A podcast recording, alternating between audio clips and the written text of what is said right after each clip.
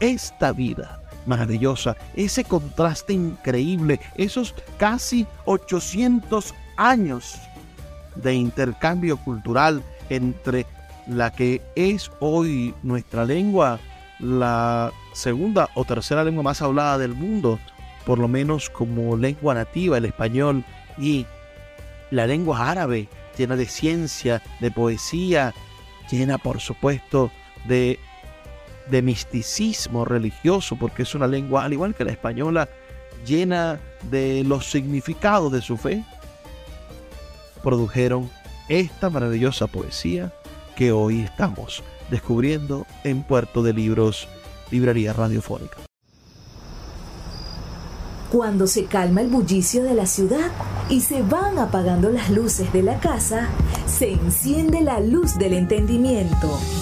Desde este momento comienza Puerto de Libros, Librería Radiofónica, programa que contiene todos sus elementos tipo A. Puede ser escuchado por niños, niñas y adolescentes sin la supervisión de padres, madres o representantes. Comienza Puerto de Libros, Librería Radiofónica. Este programa llega a ustedes con el patrocinio de Puerto de Libros, librería de autor, ubicada en la vereda del lago y en el Teatro Varal de Maracaibo. Disfruta de los mejores libros a través de su página web puertodelibros.com.be. Sultana del Lago Editores la única editorial venezolana que te ofrece el servicio de impresión bajo demanda para todo el territorio nacional. Conoce más de sus servicios en sultanadelago.com. El alcalde de Chacao, Gustavo Duque, un líder comprometido con la cultura y el conocimiento, dando ejemplos de una nueva forma de hacer política. Síguelo en sus redes sociales, arroba Gustavo Duque Sáez. Bienvenidos a Puerto de Libros, Librería Radiofónica. Les habla Luis Peroso Cervantes, quien de lunes a viernes trae por ustedes este espacio a través de la Red Nacional de Emisoras Radio Fe y Alegría y a través de más de 25 plataformas de podcast a nivel mundial. Puerto de Libros es tu ventana para el debate intelectual y para descubrir nuevos y maravillosos libros.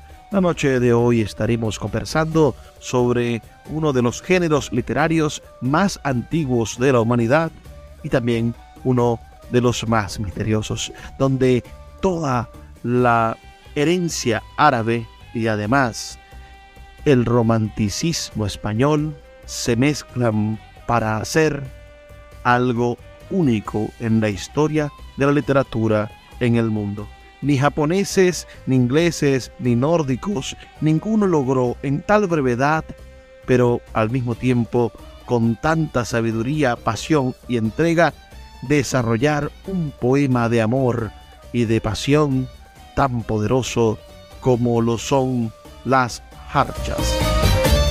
La noche de hoy estaremos conversando sobre la antigua poesía erótica de los mozárabes. Comencemos por rastrear uno de los textos eróticos y amorosos más antiguos de la humanidad, y me refiero al texto de Ben Harash de Jaén, titulado La castidad. La castidad, que es un término hoy en lamentable desuso, podríamos decir, ha sido senda y guía de muchos grandes poetas en el mundo.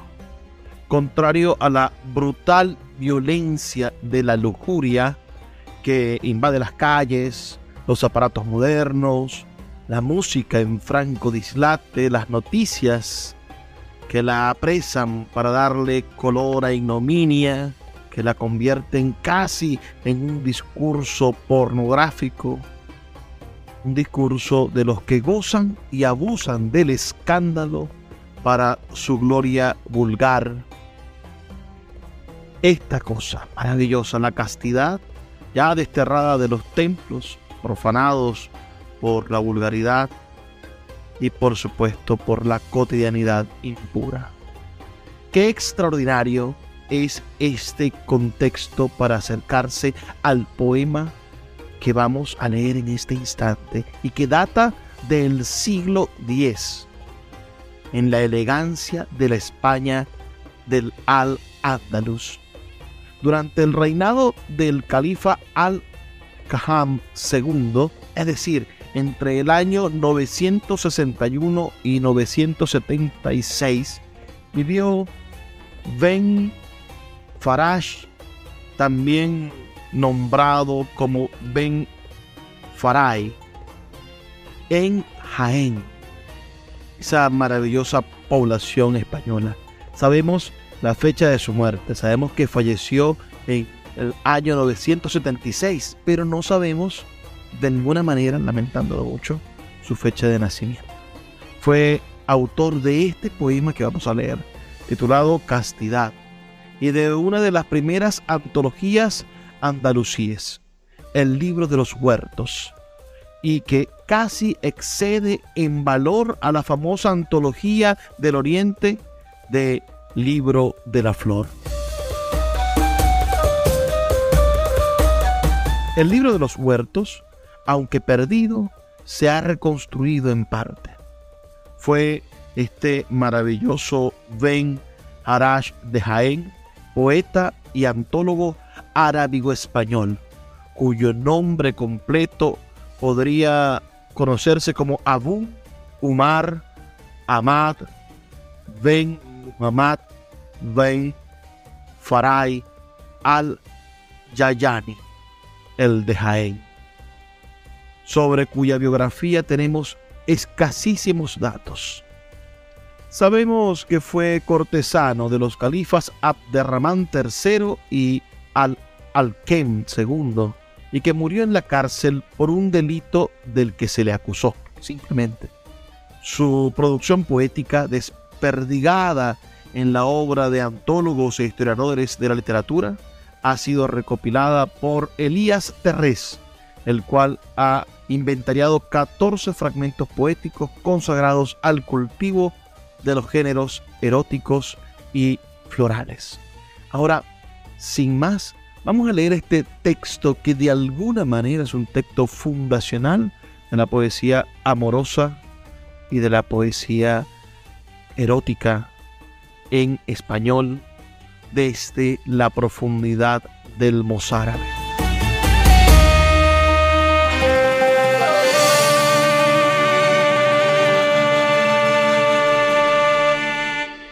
Castidad aunque estaba pronta a entregarse, me abstuve de ella y no obedecí la tentación que me ofrecía Satán. Apareció sin velo en la noche y las tinieblas nocturnas iluminadas por sus rostros también levantaron aquella vez sus velos. No había mirada suya en la que no hubiera incentivos que revolucionaban los corazones. Mas di fuerzas al precepto divino que condena la lujuria sobre las arrancadas caprichosas del corcel de mi pasión, para que mi instinto no se rebelase contra la castidad. Y así pasé con ella la noche como el pequeño camello sediento al que el bozal impide mamar. Tal un vergel donde para uno como yo no hay otro provecho que el ver y el oler. Que no soy como las bestias abandonadas que toman los jardines como pasto.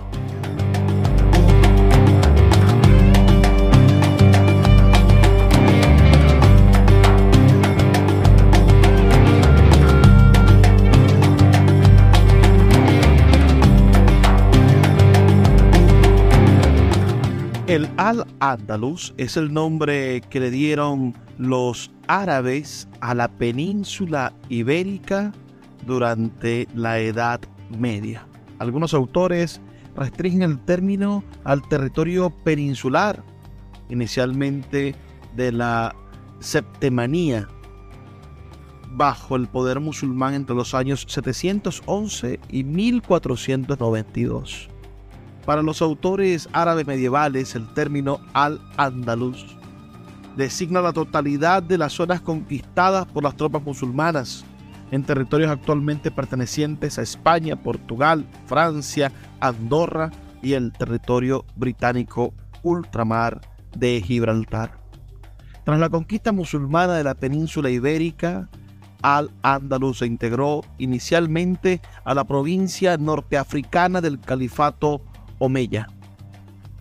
En el año 756 se convirtió en el Emirato de Córdoba y posteriormente en el año 929 en el Califato de Córdoba, independiente del Califato Abbasí.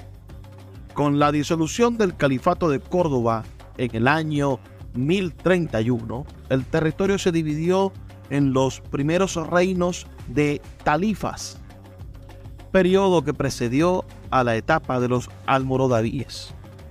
Los segundos reinos de Talifas, la etapa de los almohades y los terceros reinos de Talifas.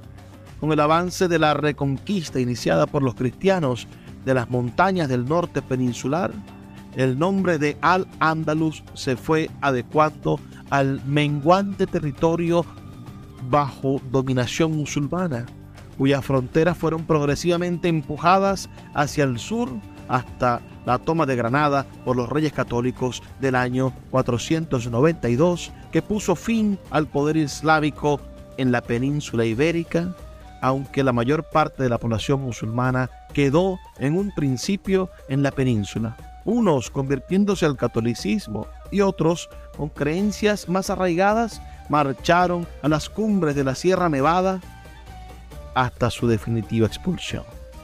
Esta vida maravillosa, ese contraste increíble, esos casi 800 años de intercambio cultural entre la que es hoy nuestra lengua, la segunda o tercera lengua más hablada del mundo, por lo menos como lengua nativa, el español, y la lengua árabe, llena de ciencia, de poesía, llena por supuesto de de misticismo religioso, porque es una lengua, al igual que la española, llena de los significados de su fe, produjeron esta maravillosa poesía que hoy estamos descubriendo en Puerto de Libros, Librería Radiofónica. Sus comentarios al 0424 672 3597 0424 672 3597. Vamos a hacer una pequeña pausa y ya volvemos con más de este programa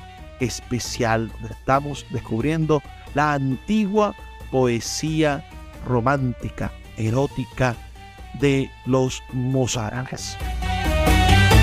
Escuchas Puerto de Libros con el poeta Luis Peroso Cervantes. Síguenos en Twitter e Instagram como arroba Librería Radio.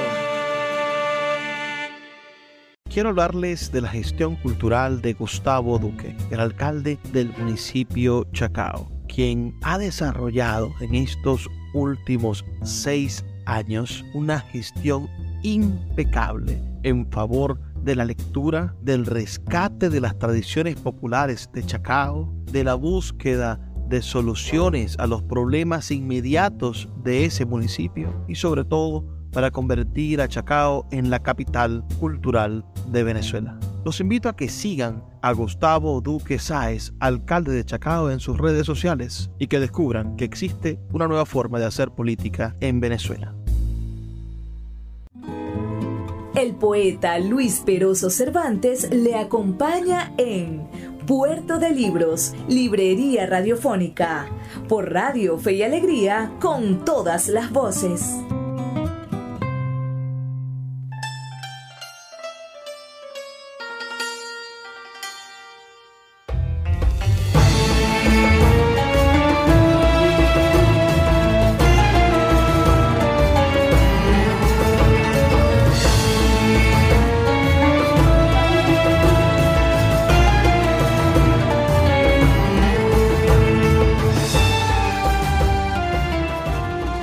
Seguimos en Puerto de Libros, Librería Radiofónica, esta noche conversando con ustedes sobre la antigua poesía mozárabe o sobre la antigua poesía que se dio en el reino de Al-Ándalus.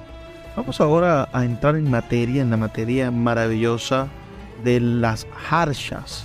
Hay estudios sin números sobre qué son las harshas, por qué son tan importantes para la construcción de nuestra identidad como hablantes del castellano.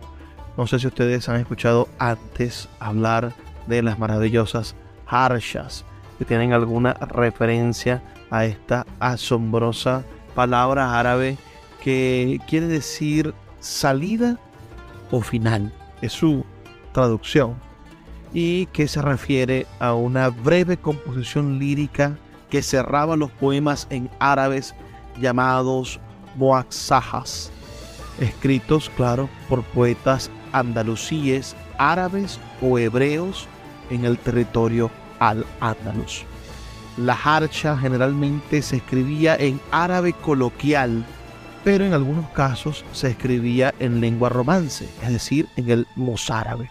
Aún así, el árabe coloquial estaba muy separado del árabe que nosotros podemos leer en los grandes libros. Pensemos como ejemplo en el latín y los latines vulgares como el italiano, como el español, como, como todas estas maravillosas y hermosas lenguas romances que con sus mezclas fueron dando los idiomas nacionales que hoy tenemos. Pero no existe un acuerdo de cuál de los de los lenguajes, de los idiomas, bien sea el árabe coloquial o el mozárabe, en cuál de ellos se ha escrito más harshas.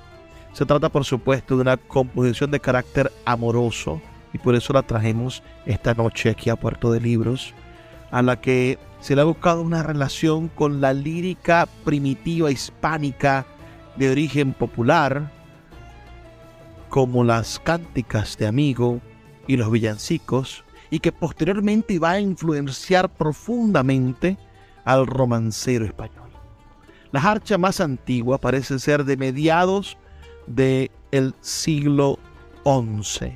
Podríamos entonces ubicarla posterior a este maravilloso poema que ya hemos leído anteriormente de Ben Faraj de Jaén, quien falleciese a finales del siglo X, y la más moderna que se registra podría ser de mitad del siglo XIV. Frecuentes sobre todo entre los finales del siglo XI y principios del siglo XII, la mayoría de las harchas están compuestas del dialecto hispanoárabe coloquial, el mozárabe, pero una pequeña parte lo está en la lengua que utilizaban los andalusíes. Como consecuencia de ello, contribuyen a, a crear referencias culturales también establecidas en el poder, es decir, en la regencia de los califas y de los talifas en los diferentes periodos de gobierno de los musulmanes en esa maravillosa península que ha dado tanta diversidad cultural. También es uno de los ejemplos más antiguos que conoce la humanidad de la poesía en alguna lengua romance y también en esa mutación, en esa creación, en ese crisol de lenguas que fue la Edad Media.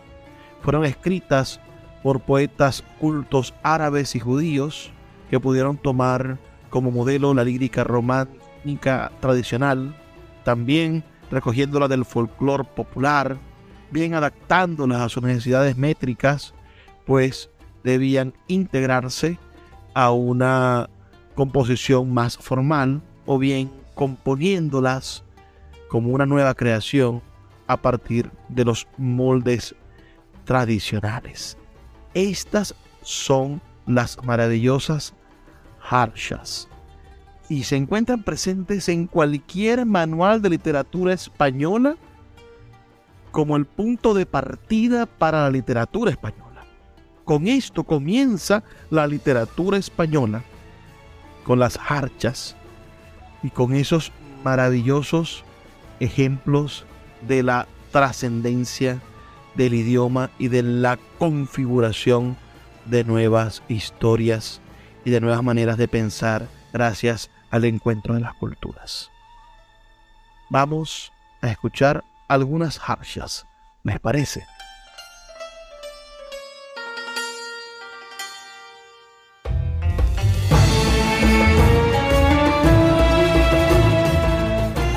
Estas son las harchas contenidas en el Colin de Ben Bursra.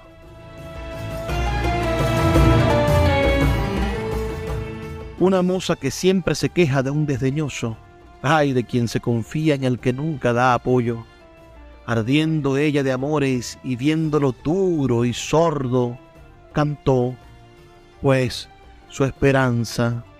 En él reposa tan solo. Dueño mío, Ibrahim. Oh, nombre dulce, ven a mí de noche.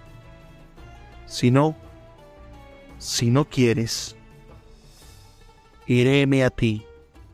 Dime a dónde, a verte.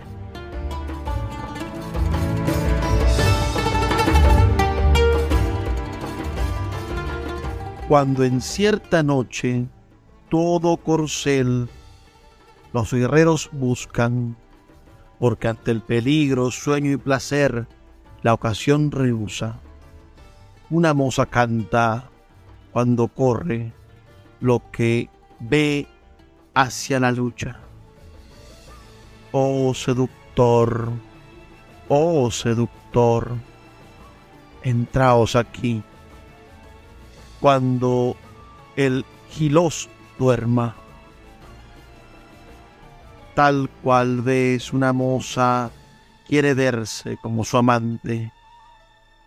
Si lo ve, lo que anhela es burlar a los guardianes y decir, cuando canta con acento sollozante, alba de mi fulgor, alma de mi alegría, no estando el espía, esta noche quiero amor.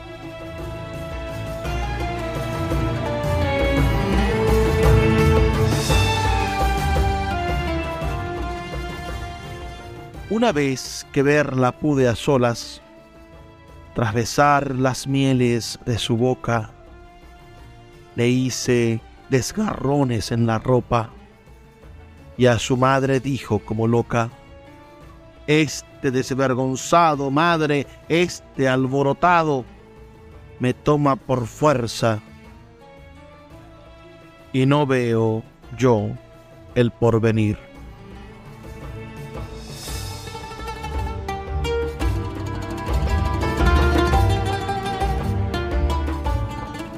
Viendo el espía sobre sí, en un desliz, la bella Uri a su galán le canta así.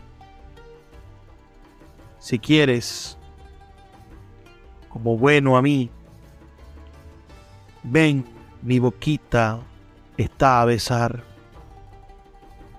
que es de cerezas un collar.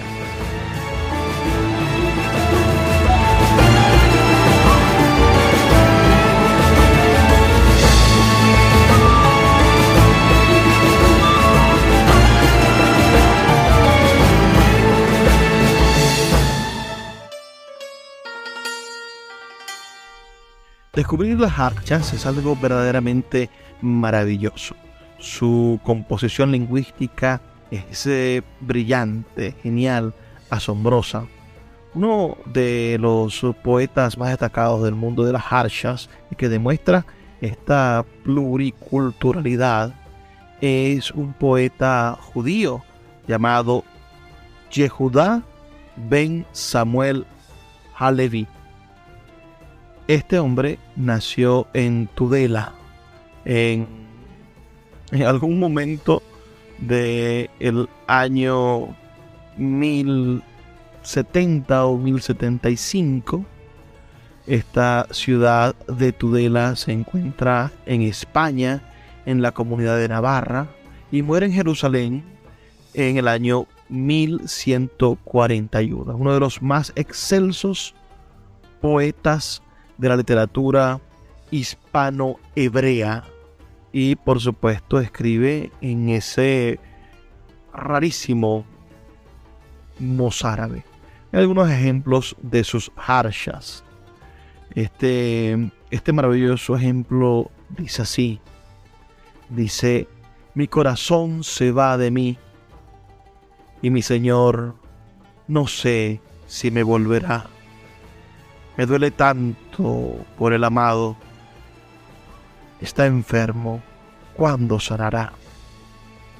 Otra harsha dice, Decid vosotras, ay hermanillas, ¿cómo he de atajar mi mal? Sin el amado no puedo vivir. ¿A dónde he de ir a buscarlo? En otro libro que tenemos aquí a un lado, dice una harsha, por supuesto, en los dos idiomas, ¿no? Una en, en mozárabe, que no sabemos leer, y la otra en español. Voy a leer la traducción en español que dice, ven, dueño mío, ven. El poder amarnos es un gran bien que nos depara esta época tranquila gracias al hijo de Ben Ad Diayan. Supongo que se refiere a un rey, se refiere a un, a un califa. Entonces, las hachas nos han llenado de, de ideas maravillosas. Les pongo otro ejemplo. Hay una, una maravillosa conferencia llamada La transgresión en las harchas romances de una excelente escritora y estudiosa del mundo hispanoárabe, Rosa Garrido Conde. Ella pone un ejemplo con esa composición de poesía más extensa, de la cual yo les comentaba, que se llamaba Moakhaja. Tiene una X, por eso pronuncio la X también como J. La Moakhaja dice, su juicio perdió una mozuela tu cara al mirar, y solo de holgarse contigo podría sanar. Le pinta la madre su cuita con este cantar.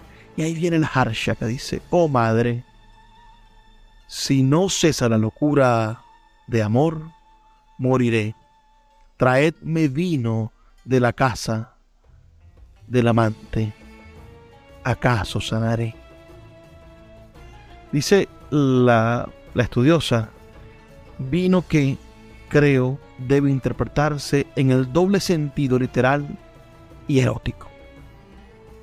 Esta conferencia de 19 páginas se la invito a leer, es una maravilla. Qué, qué excelente estudiosa Rosa Garrido Conde, a quien también invitamos a que ustedes busquen en las redes sociales escritos de esta maravillosa escritora quien, quien es catedrática de la Real Academia Sevillana de las Buenas Letras. Vamos a hacer una pequeña pausa de dos minutos y ya volvemos con más de Puerto de Libros, Librería Radiofónica. Escuchas Puerto de Libros con el poeta Luis Peroso Cervantes. Síguenos en Twitter e Instagram como arroba Librería Radio.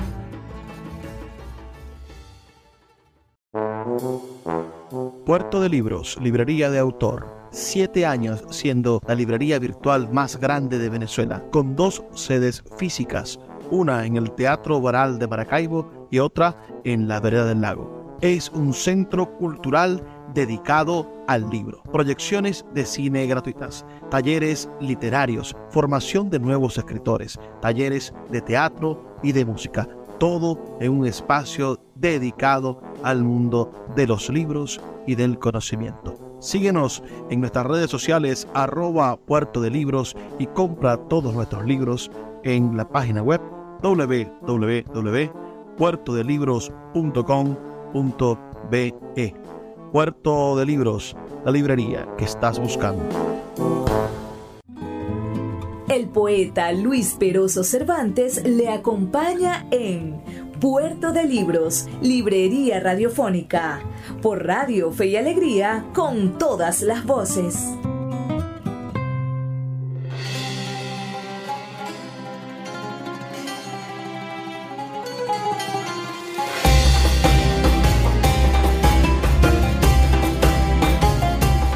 Seguimos en Puerto de Libros, Librería Radiofónica, en este programa dedicado al mundo de la poesía mozárabe. Y vamos a detenernos un momento a hablar del mozárabe, de este idioma. El mozárabe, romandalusi o romance andalusi, fue el conjunto de hablas romances que se hablaban, que se utilizaban en los territorios de la península ibérica bajo el dominio musulmán entre la conquista árabe del año 711 y posiblemente el siglo XIII de nuestra era. Las hablas mozárabes se desarrollaron en los territorios de los reinos musulmanes conocidos como Al-Andalus y se cree que eran habladas principalmente aunque no únicamente, por los cristianos mozárabes que vivían en ellas. Otro concepto interesante, el de los cristianos mozárabes, eran una especie de hombres y mujeres a los cuales se les permitía profesar la fe cristiana y se les entendía no como a los infieles que debían o aceptar el Islam o morir, sino más bien que se les llamaba, igual que a los judíos, dimis, es decir, los del libro, esos que el libro cuenta que existen, esos que creen en otros dioses.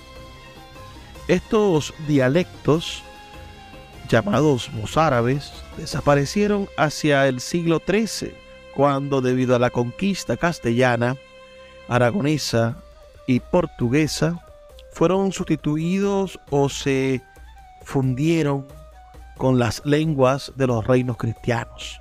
Es decir, el mozárabe es el caldo de cultivo para el gálico portugués, para el austur-leonés, para el castellano contemporáneo, para el navarro aragonés y para el catalán. Esto, por supuesto, no sin aportar al menos algunas palabras fundamentales al lenguaje cotidiano actual, pasados que han pasado desde el siglo XIII hasta la actualidad.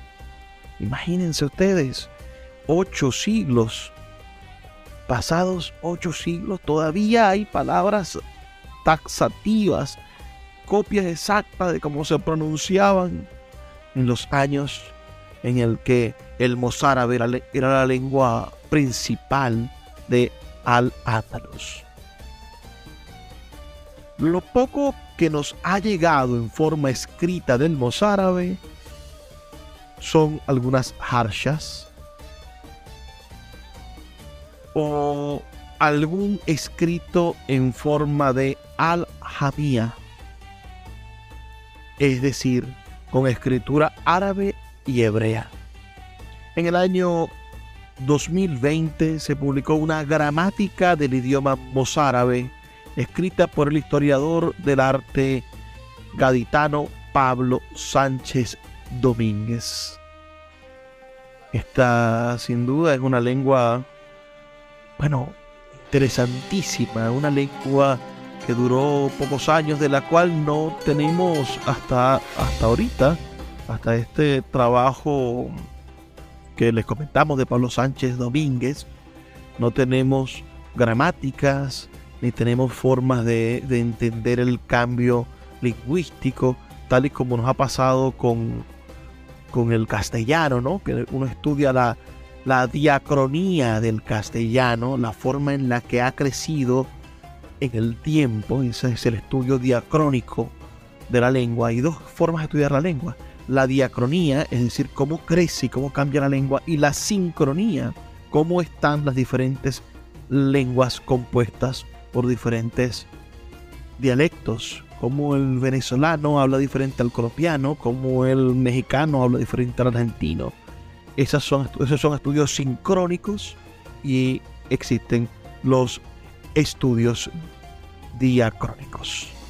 Que conocían ustedes el, el mozárabe y cuántos cuántos tipos de idioma conformarán el mozárabe. Lo más importante es encontrarnos con que hay, sin duda, una maravillosa forma de entendernos que es la poesía.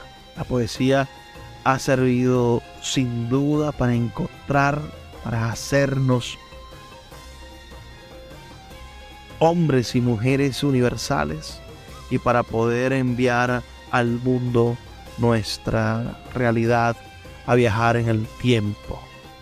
Como, como viaja en el tiempo nuestra vida. Y, y vean esto, hay, hay, hay ejemplos interesantísimos. En el mozárabe nuestro vocablo para decir viejo era viecho, que viene del latín bétulo. Entonces tuvo que pasar el mozárabe para que pudiésemos nosotros en español decir viejo. O, o el verbo el verbo es, sus diferentes conjugaciones, un verbo irregular, el verbo, el verbo ser. Entonces, buena parte de esas conjugaciones se explican por la manera en la cual el mozárabe pasó por nosotros, del latín es al mozárabe yet y a decir nosotros es.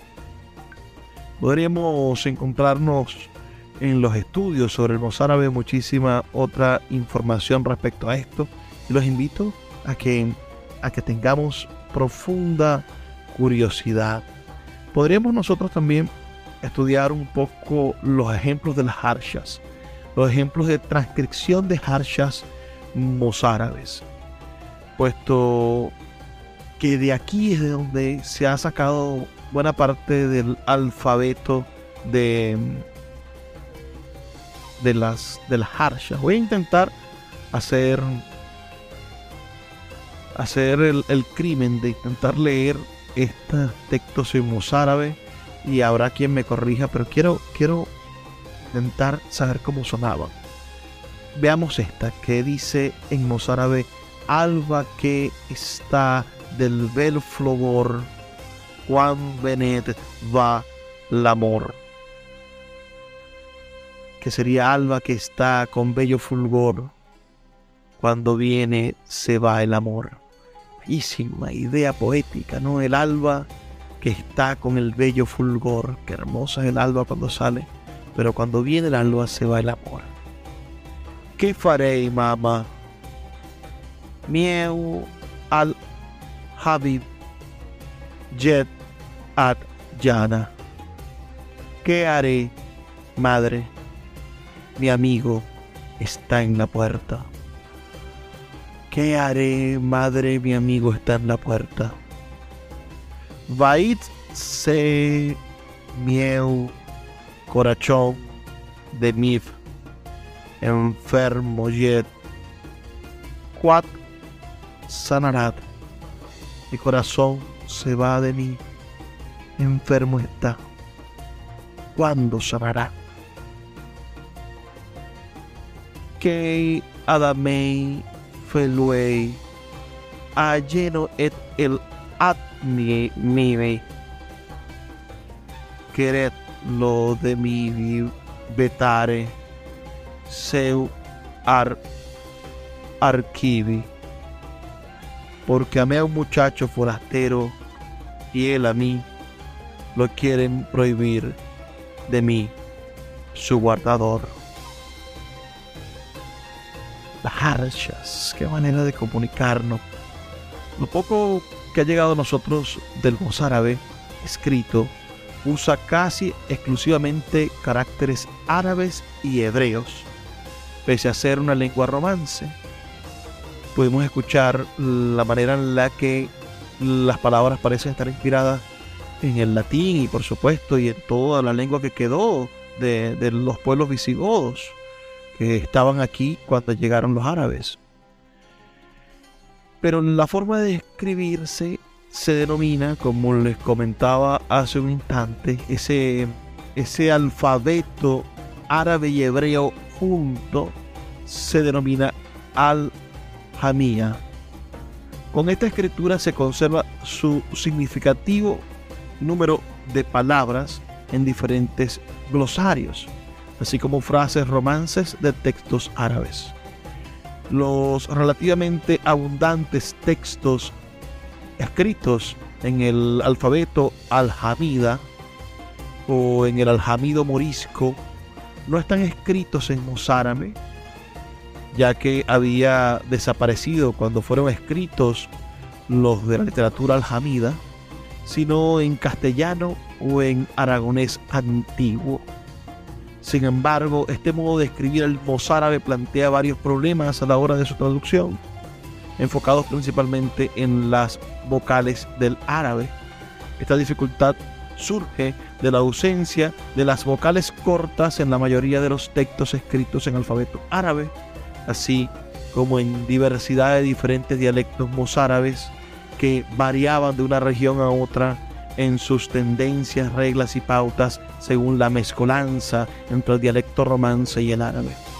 Así, el debate se observa en las diferentes traducciones de las harshas, siendo cada una de estas una suposición o una interpretación de cada autor.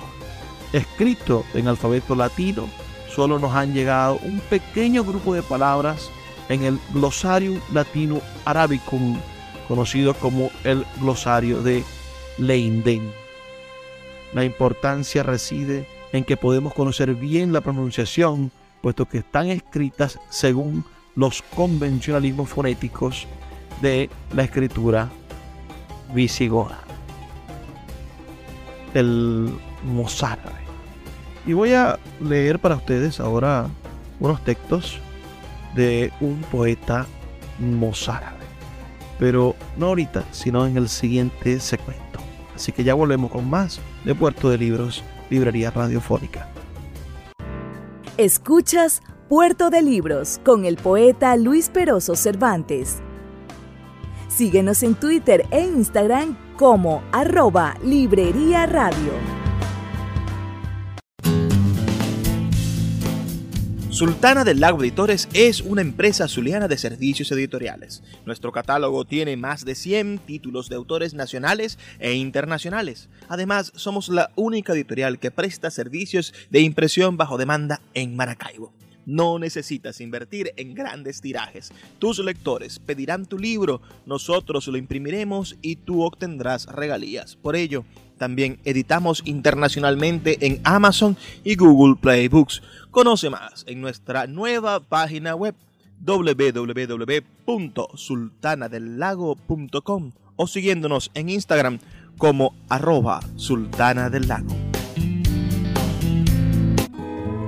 El poeta Luis Peroso Cervantes le acompaña en Puerto de Libros, Librería Radiofónica, por Radio Fe y Alegría, con todas las voces.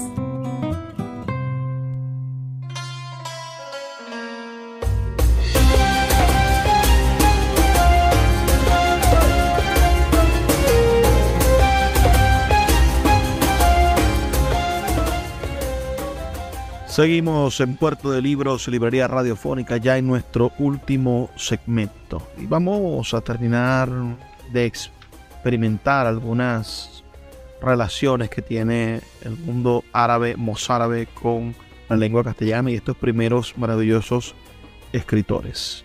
Vamos a consultar la vida de un interesante escritor de esa misma época. Me refiero a Ben Suhaid de Córdoba. sido posiblemente en el año 992 y fallecido en el año 1034. Este escritor fue un poeta hispanoárabe de linaje aristocrático de la aristocracia árabe, vinculado a la dinastía Omeya e hijo del ministro Almanzor. Es autor de poesía áulica al servicio de los distintos califas y gobernantes de Córdoba que siguieron a la crisis del califato de Córdoba y cultivó también otros géneros como la elegía, la sátira, el poema báquico y el poema descriptivo. De él tenemos un maravilloso poema titulado Después de la orgía, que vamos a leer con muchísima atención. Pero bueno, su obra se conserva en antologías y en un libro de teoría y crítica literaria llamada Epístola de los Genios, que a su vez es una antología de los poetas árabes anteriores a él y de sus propios poemas en forma de un viaje sobrenatural semejante a la comedia de Dante Alighieri que conocemos nosotros como la Divina Comedia. Pero en su Epístola de los Genios, por supuesto anterior a la Divina Comedia de Dante Alighieri, bueno, el poeta Suhaib habla de los daimones, esas, esas especies de, deidades, los daimones, pues esa idea muy curiosa que tienen los árabes de esa especie de, espíritu, de, demonio, de, concepto, de especie de, de, sombra mitológica, que en el caso de este libro, Epístola de los Genios, habla sobre los daimones de esos diversos poetas. Es una obra sobre crítica literaria para competir con Oriente. Se asocia con la filosofía estoicista por su poesía culta y original que defiende la predisposición natural del poeta desde su nacimiento. El poeta nació para ser poeta, por eso los estoicos aceptan con estoicismo, valga la redundancia, su destino. Fue víctima de sátiras de otro poeta, de Ben al-Hanad. La Epístola de los Genios es una de las obras maestras de la literatura andaluza, tanto por su contenido como por su forma y por su particular originalidad. La anécdota argumental parte de un viaje al país imaginario donde habitan los genios que inspiran a los grandes escritores de la literatura árabe. Sobre este cañamazo, el autor hace un repaso a las teorías literarias y a sus gustos personales, de gran originalidad, por supuesto, para la época. Algo así recuerda que hizo Dante Alighieri cuando colocó en una especie de crítica moral a su época a, a los a los líderes de la sociedad italiana en el infierno.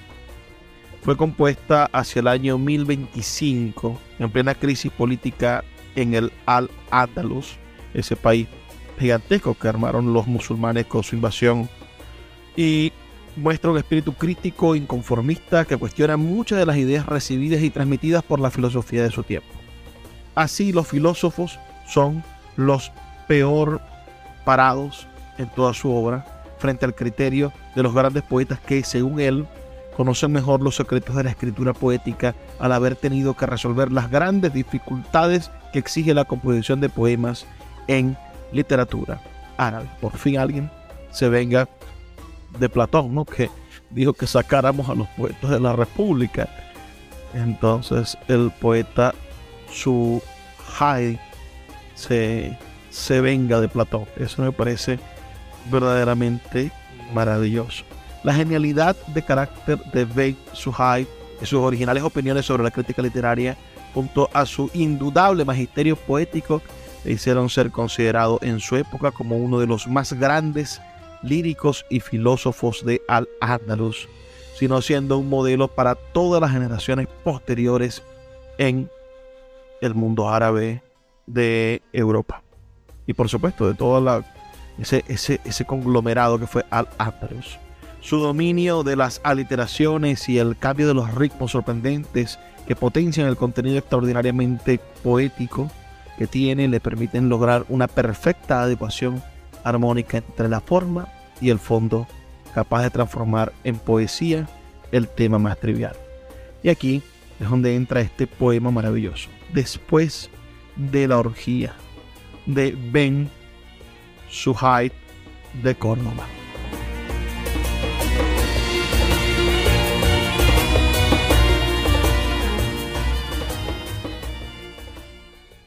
Después de la orgía. Cuando, llena de su embriaguez, se durmió y se durmieron los ojos de la ronda, me acerqué a ella tímidamente, como el amigo que busca el contacto furtivo con disimulo. Me arrastré hacia ella insensiblemente como el sueño. Me elevé hacia ella dulcemente como el aliento. Besé el blanco diamante de su cuello. Apuré el rojo vivo de su boca.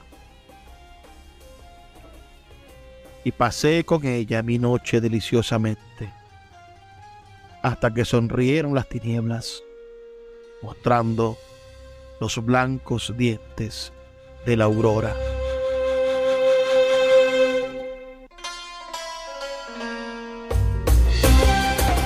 Siguiendo con esta poesía, digamos, báquica del poeta Suhaid,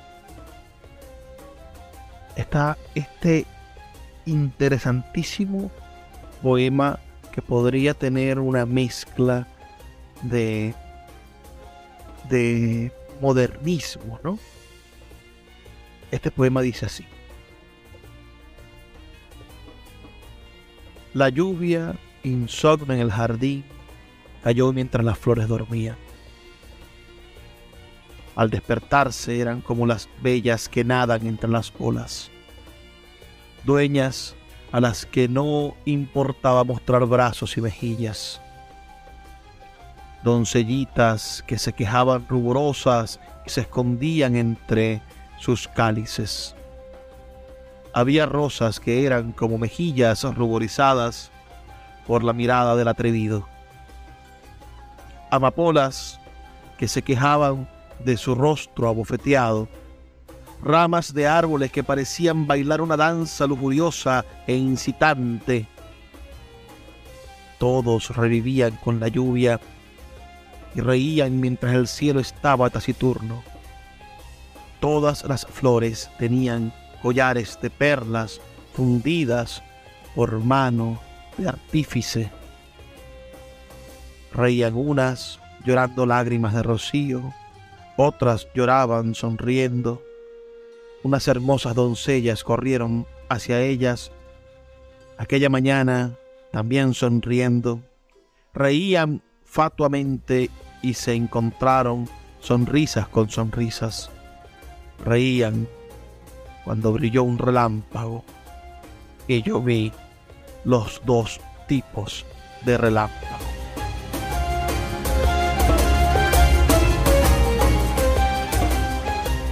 Qué, qué maravillosa imaginación. Si quieren seguimos en esta misma onda. Este exquisito poeta nos habla después de la presencia de un efebo dentro del salón de la orgía, ¿no? Ese espacio, el harén, ese espacio que, que metieron en el mundo los, los pueblos del Medio Oriente. Cantó un joven de los pajes reales, vástago de los reyes sudarábricos, se quejaban suavemente del peso de sus arcillos y protestaba por la carga de sus amuletos. No sentía vergüenza de que las jóvenes le besasen los labios y las mejillas, ni de que le ofreciesen los frutos de sus pechos, ni de que le apretasen a sus ceñidores fingiendo ignorar el deseo despertado, fa que conocían perfectamente. Yo le seguí hasta la puerta de su casa. Porque hay que seguir a la pieza hasta alcanzarla. Le até con mis riendas y fue dócil a mi bocado. Fui a beber a los pozos del deseo y pasé por encima de la vileza del pecado. Es sin duda asombroso encontrarse en el mundo árabe a un poeta que narre esta realidad. ¿Conocían ustedes a este maravilloso poeta? De verdad me gustaría saber sus opiniones. Voy a cerrar con, con el poeta Marwan Ben al-Ram. y también un poema dedicado a este mundo misterioso de del, de la orgía, ¿no? del encuentro licencioso. Este poema se llama La hermosa en la orgía. Su talla flexible era una rama que se balanceaba sobre el montón de arena de su cadera y de la que cogía mi corazón frutos de fuego. Los rubios cabellos que asombran por sus sienes dibujaban un lam en la blanca página de su mejilla como oro que corre sobre plata. Estaba en el apogeo de su belleza como la rama cuando se viste de hojas. El vaso lleno de rojo néctar era, entre sus dedos blancos, como un crepúsculo que amaneció encima de una aurora salía del sol del vino, y era su boca el poniente, y el oriente la mano del copero, que al escanciar pronunciaba fórmulas corteses. Y al ponerse en el delicioso ocaso de sus labios, dejaba el crepúsculo en su mejilla. Esa descripción de la hermosa en la orgía Imagínense, este poeta Marwan falleció en el año 1009, mientras que el cristianismo perseguía a los años, en el año 1200, 1300, estaría el cristianismo persiguiendo al poeta Arcipreste de Ita, quien sería asesinado en el año 1350 por escribir poemas que exaltaran al amor, en su libro del buen amor. Este mundo hay que revisarlo a través de la huella que han dejado los poetas y los intelectuales. Es hora de despedirme, pero no sin antes recordarles que estoy aquí para ustedes de lunes a viernes por la Red Nacional de Emisoras Radio Fe y Alegría. Si les ha gustado este programa, háganmelo saber con un comentario a mi teléfono al 0424 672 3597. O nuestras redes sociales, arroba librería radio en Twitter y en Instagram. Nos escuchamos el día de mañana. Por favor, sean felices. Lean poesía.